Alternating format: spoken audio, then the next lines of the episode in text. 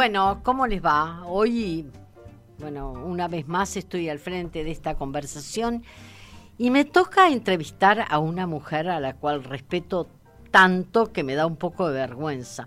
Pero en realidad se trata de una periodista, es decir, podríamos considerar una, una colega, pero mucho más importante que yo, que ha sido conductora de programas en televisión, en radio, pero que además ha sido presentadora, obtuvo el título de profesora de literatura nada menos que de LIPA, que ustedes también saben que me interesa, y es hija de un importantísimo escritor. Se trata de quien hoy ejerce el cargo de la Dirección de Cultura de esta nueva intendencia, María Inés Ovaldía. ¿Cómo te vas, María Inés? Bueno, un poco intimidada. No, no creo, no creo que a ti te intimide nada. Por la presentación, por la presentación, muchas gracias. Bueno, de, de cualquier forma, resolviste aceptar un desafío en momentos muy embromados para la cultura nacional y en particular para la, cultura municipal, en la medida que la, nueva intendente resolvió eh, hacer un parate muy importante, ¿no? Sí, efectivamente, Rosario.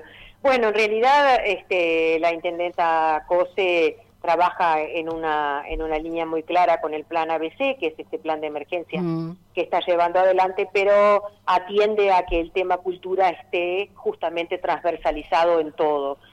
Y eh, de manera permanente consulta todo lo que son eh, las referencias científicas en torno al tema de la pandemia y la valoración de Montevideo como eh, rojo, según el índice internacional, inhabilita a que, como sí pasa en otros departamentos, este, podamos tener, bueno, algunas posibilidades como espectáculos, etcétera. Así que, bueno, sí, eh, hemos tenido que quedarnos sin carnaval, Primero sin llamada. Sí, sin, desfile, sin desfile de llamada, por ejemplo. Exactamente. Sin, actividad en el Teatro de Verano con las agrupaciones. Efectivamente, sin liguilla en el Teatro de Verano, siempre, bueno, liguilla después, pero digo, sin la presentación en el Teatro de Verano, sin la liguilla, sin el desfile por 18 de julio. Sin Yemanjá, que más allá de que me importa poco a mí personalmente, hay una cantidad de gente que se larga a la, a la, a la playa Ramírez todos los 2 de febrero, ¿no? Bueno, es muy interesante lo de Yemanjá porque eh, una serie importante de, este, de iglesias que tienen que ver mm. justamente con este, Yemanjá se presentaron para generar un Yemanjá alternativo le presentaron un proyecto a la intendenta Pose y una, un compromiso. Que aceptó de muy buena gana, porque tengo entendido que la oferta tenía que ver con hacer un gesto solidario de verdad, es decir, que todo aquello que por lo general se tira al mar para ofrendar a la, a, la, a Yemanjá, este, fuera eh, volcado a las ollas populares, ¿es así? Efectivamente, porque este, el culto mm. este, a Yemanjá genera ofrenda en esta época, ¿verdad? Y entonces en este día tan especial los fieles vienen a agradecer lo que la diosa les ha otorgado.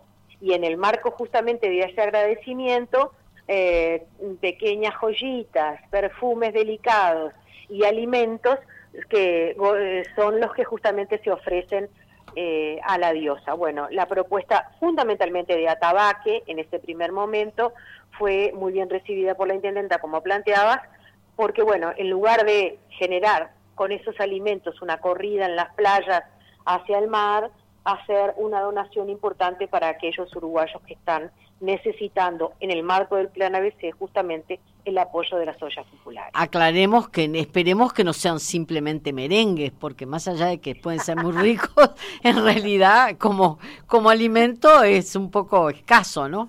A la diosa le gustan mucho los merengues y las sandías. Ah, bueno, sandías sí, sandías sí puede ser. Pero supongo que esto va a ir más por el rubro de los alimentos secos no perecederos. Claro, por supuesto, esperemos que así sea, por lo menos de acá estamos convocando para eso.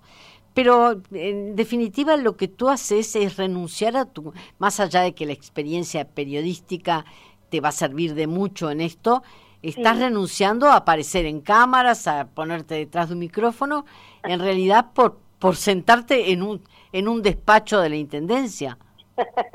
bueno, he estado poco en el despacho, pero eh, el tema es que yo creo que esto es una manera que a mí me pareció este, inteligente eh, y respetable de mm. cerrar una carrera de compromiso con la cultura. Bien. Este, la etapa de los medios de comunicación en algún momento se iba a tener que terminar. Ah. Este, la etapa de la pantalla. Entonces, me pareció que esta propuesta me permitía justamente cerrar el ciclo. Trabajando, exacto, cerrar el ciclo por un lado y seguir trabajando en un tópico que es de enorme interés para mí y decidí dar el paso. Este, primero que nada porque la intendenta me sorprendió con esta propuesta, yo no había trabajado para ella, ni, ni, ni sabía que estaba en una posible lista de su cajita de herramientas, mm. así que el efecto sorpresa tuvo su valor también en esto. Claro. Y bueno, y por supuesto mirar para atrás y decir, este, son treinta y pocos años de trabajo en los medios, este, concretamente treinta y pico de años en televisión, ya es tiempo. Ya está. Exacto. Yo creo que sí, creo que sí, que es así. Mm. Este, y no, no es por darle lugar a las nuevas generaciones, es porque realmente este, me parece que profundizar el trabajo en cultura es trabajar desde la dirección de cultura. Bien, en esa materia creo que hay una iniciativa muy importante para revertir de alguna forma esta situación y tiene que ver con lo que se ha llamado la cultura va por barrios. Ah, ¿Es así? Sí, la cultura va por barrios es un llamado que hemos hecho. Hasta el 31 este, de enero tienen tiempo, ¿no? Sí, Estamos, este, estamos en la última semana, porque obviamente mm. se instauró la semana pasada, tiene dos semanas el llamado, para intervenciones escénicas y para instalaciones en la vía pública. Es decir, pensando siempre en presentarse al aire libre. Sí, siempre en presentarse al aire libre. Mira, Rosario, a mm. mí no me gusta decirle flash move. Pero es casi. Las intervenciones escénicas van en esa línea. Mm. Eh, yo, eh, es decir, no advertimos dónde van a estar para que no generar aglomeraciones. una aglomeración previa. Y damos hasta 10 minutos para la intervención escénica, para que a los 10 minutos, si se juntó una aglomeración de personas, esa misma aglomeración se diluya. Eh, estamos convocando a 200 artistas para esas intervenciones escénicas. ¿Que pueden ser de qué índole, por ejemplo? Ah, pueden ser de la índole que quieran. Tenemos este, gente de la plena que se ha presentado, tenemos mm. bandoneonistas, tenemos actores que van a hacer monólogos. Mm. Eh, hasta el momento, yo estoy segura que el domingo 31 esto va a ser un balón además. Claro. tenemos más de 200 personas que se presentaron, o sea que igual para empezar estamos más que sobrados. Bueno, pero de eh, cualquier forma tienen que garantizar algún tipo de calidad, por más que sea corto.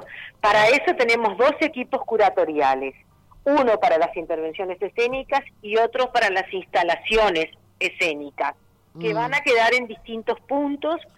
Eh, la gente del Grupo Centro nos ha pedido para 18 de julio y algunas vamos a dejar en el centro, pero la idea es que estén en todos los barrios de Montevideo. Para evitar algún vandalismo, hemos dado un mapa de aquellos lugares de Montevideo que tienen servicio de guardaparque, por ejemplo. Porque ustedes están hablando en, materia de intervenciones urbanas, por ejemplo, de, de pintar muros.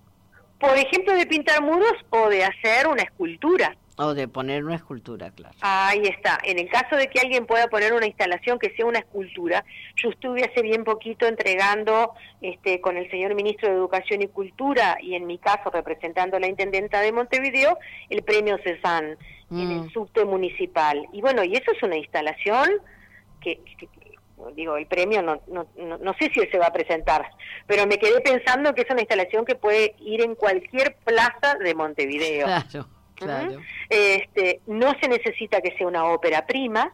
Ah.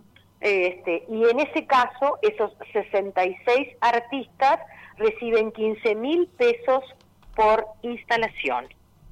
Claro, pero hay una hay un término, es decir, ustedes igual supongo que están elaborando bases para aquellos que se presentan. Todas las bases en la página web, ya están colgadas. Bien, pero dice, en algún momento dice, esta partida hablando de los 15 mil pesos, eh, dice, debe contemplar los materiales necesarios para la ejecución. ¿Qué quiere decir? ¿Que los pone quién? Los el artista. Así que dentro nosotros solo entregamos 15 mil pesos. Perfecto. Si el artista, por eso es que digo que puede ser una obra que ya esté hecha y el artista no tenga que incurrir en gastos. Claro, pero por ejemplo, algún grado de, de, sorpresa tiene que haber, de originalidad. sí, nos gustaría, nos gustaría. Por ejemplo, si es un graffiti, mm. la mayoría de las personas que hacen este eh, trabajos en, en, murales, por ejemplo, eh, ni siquiera tienen que cobrar, comprarse la pintura porque las propias empresas les se las están facilitando. Mm. Entonces, sugerimos que el artista eh, maneje sus números de la, de la manera que sirvan de la mejor modo para que esos 15 mil pesos se queden para Rindan, claro. De cualquier forma, hablando de grafitis. vamos a dar 15 mil pesos. Eh, hablando de grafitis. en, en amplificación sonora y en, y en otro tipo de materiales, mm. está bien. Nosotros nos vamos a reducir a esos 15 mil pesos por única vez. Bien, eh, hablaste de grafiteros, yo prefiero llamarlos muralistas. ¿Por Estoy de acuerdo, perdón. Porque el, grafitero además se mete con cualquier muro, que supongo que ustedes eso también lo controlarán. Tenés, tenés toda la razón, Rosario, está perfecto lo que acabas de plantear y este y, es exactamente así, son mm. muralistas. Acabo de ver en la calle La Ravide, creo que fue, en esa zona, varios murales que se instalan eh, en algunos casos en las fachadas, pero se ve que con el permiso de los propietarios. Ese es un trabajo que está haciendo la gente de desarrollo urbano mm. y es muy de mucha calidad. Eh, lo pidieron los propios vecinos de la Ravide porque sentían que la zona, después que se había generado allí la nueva redimensionamiento de lo que va a ser el parque Idea Vilariño, habían quedado muy empobrecidos en fachadas y la verdad que es un trabajo precioso. Y el, bueno, el propio parque tiene su, su, su, imagen de idea en, mural, ¿no? Importante. Bueno, y vamos a tener además allí una intervención artística muy linda, este, que en realidad es un poema de Idea Vilariño escrito por eh, su propio recrea su, su puño y letra mm. este y que esa va a ser una bella hoja que de alguna manera como si fuera ella escribiéndolo en un papel. Mm. Va a estar muy linda esa inauguración. Bueno, esperemos. Ya, te contaré. Sí, esperemos que me inviten. Más allá de que la pandemia me ha dejado sin, sin varias inauguraciones. Hoy hablé de una plaza que me sorprendió y que me, me, confesaron que ni siquiera habían podido inaugurarla a finales del año pasado. Sí, sí, lo que se está haciendo, que, que no lo hacemos nosotros en cultura, que lo hace este desarrollo urbano que está muy lindo es la iluminación de algunas este, torres sobre 18 de julio, eh, que la verdad es que me parece que le ha hecho mucho bien a 18 de julio. Hoy hablábamos con la gente del Grupo Centro, están muy conformes. Bueno, el Grupo Centro se comunicó pidiendo algunas cosas, ¿no? En materia de, de, sobre todo de, intervenciones escénicas. Efectivamente, y estamos con ellos. Hoy tuvimos un Zoom de más de una hora en mm. contacto. La intendenta me dio la responsabilidad de ser por parte de la intendencia la persona que coordine directamente con ellos. Hoy tuvimos un grupo de trabajo. Este, pidieron algunas exoneraciones, este, las mismas no entramos en, todavía en la parte económica porque supongo que más de uno te pedirá, bueno, estamos pagando un disparate de alquiler o lo que sea. Bueno, y, estamos trabajando en esa línea. También recordamos que el tema de las veredas es importante que lo, lo tengan atento, claro. porque las veredas este, son de el frentista, no de la intendencia, y esto es mm. un tema que hay que cuidar. Capaz que está más cuidado en 18 de julio, pero está menos cuidado en la ciudad vieja eso también es algo que tenemos que... Bueno, en la Ciudad Vieja hubo un, intento por lo menos de homogeneizarla a partir de pavimentos que se hicieron en hormigón, ¿no? efectivamente, pero hay que seguir trabajando en eso. No nos compete especialmente como dirección de cultura, pero sí como coordinación de, del Grupo Centro, que es Grupo Centro, Ciudad Vieja y Cordón, no solamente Grupo Centro ellos aspiran a generar lo que denominan paseo del centro mm. y estamos trabajando, cuando tengamos cerrado el acuerdo y la coordinación, lo vamos a hacer. Bien, espero que se que eso se resuelva, porque yo soy una convencida, porque supe disfrutar del paseo de compras al aire libre, que era mucho más lindo que meterse en un shopping, más allá de que las condiciones hoy obligan a eso, ¿no? Bueno, estamos trabajando para volver a teatralizar 18 de julio, quizás no temprano, para que podamos aprovechar en febrero y en marzo el, este, el aire, bueno, la temperatura ideal, porque quien quiere bajarse a 18 ahora con este sol. claro, pero ya lo hicieron la Rambla, además. Exacto, entonces estamos pensando en 18 de julio, mm. eh, empezar en febrero de nuevo, relanzar esa idea, colocar algunos elementos que puedan servir de atractivo para sacarse fotografías, como por ejemplo los hermosísimos carruajes del Museo Fernando García, sí, lindísimo. Este, que podemos traer a 18 para que mm. la gente los conozca si no los conoció y pueda retratarse en fotos y después ir a ver otras cosas al museo, porque esto sería solamente una señal. Mm. Estamos pensando en trabajar en equipo con la Fundación Gurbich, que junto al gremio de los canillitas nos permitiría trabajar sobre algunas casetas de ventas de diarios mm. que están bastante deterioradas y con personas privadas de libertad eh, estaríamos pintándolos y, mm, con artistas como el propio Gurbich, se me ocurre María Freire, entre otros, que trabajaron sobre el papel de diario, claro. utilizaron el papel de diario dentro de su mundo artístico. Entonces, ahí estaríamos triangulando la Fundación Gurbich, el Sindicato de Canillitas y los kioscos que están sobre el centro de Montevideo. Claro, perfecto. Estaríamos convirtiendo esas casetas de, de venta de, periódicos o de diarios en pequeños puntos artísticos. Me parece bárbaro. Y además ahí ellos trabajan con personas privadas de libertad y tendría una pata social que también nos interesa. Bien, por otro lado, tengo entendido...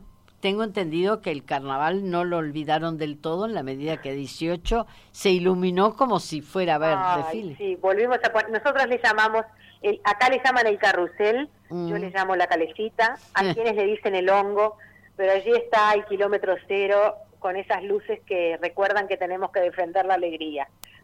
Sí, totalmente. y, entonces, bueno, gracias a, la consigna de Mario Benedetti, defender la alegría también desde esas luces. se van a generar además este, otras movidas de luz sobre 18 de julio, estamos trabajando también en eso, el carro de carnaval este año no sale. Claro. Pero el artista que realiza el carro de carnaval está preparando una instalación mm. que se llama El Abrazo. Mm. ¿Y lo va, lo va a colocar en 18? Sí, sí, sí. Este, lo va a quedar en 18 de julio eh, como una instalación. Lo vamos a poner, hay dos lugares, todavía no lo tenemos decidido cuál. No, y no me lo vas a decir tampoco, porque... Es que no está decidido. porque con esto de, la sorpresa... secreto.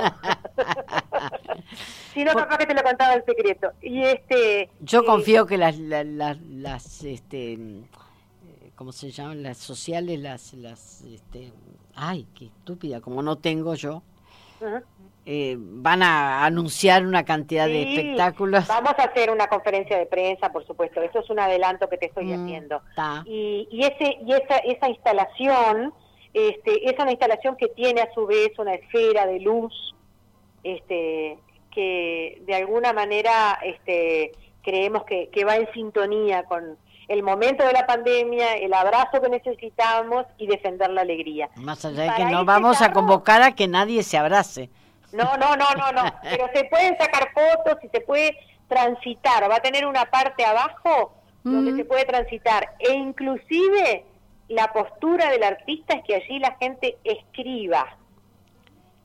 Y decir, se integre, integre algo suyo a la, a, la, instalación. No en la figura central, que es la de la luz, ah. este, sí va a tener como unos brazos laterales eh, donde la gente podrá escribir por lo visto tú ya viste el proyecto.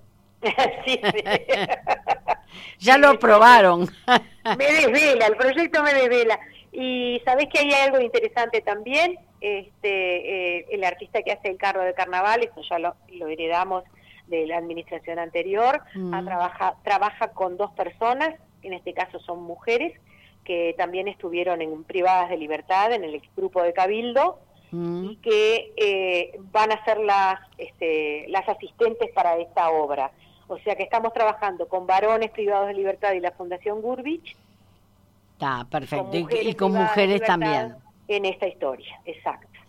¿Y qué, en, qué, ¿En qué temas están pensando cuando hablan de funciones a beneficio?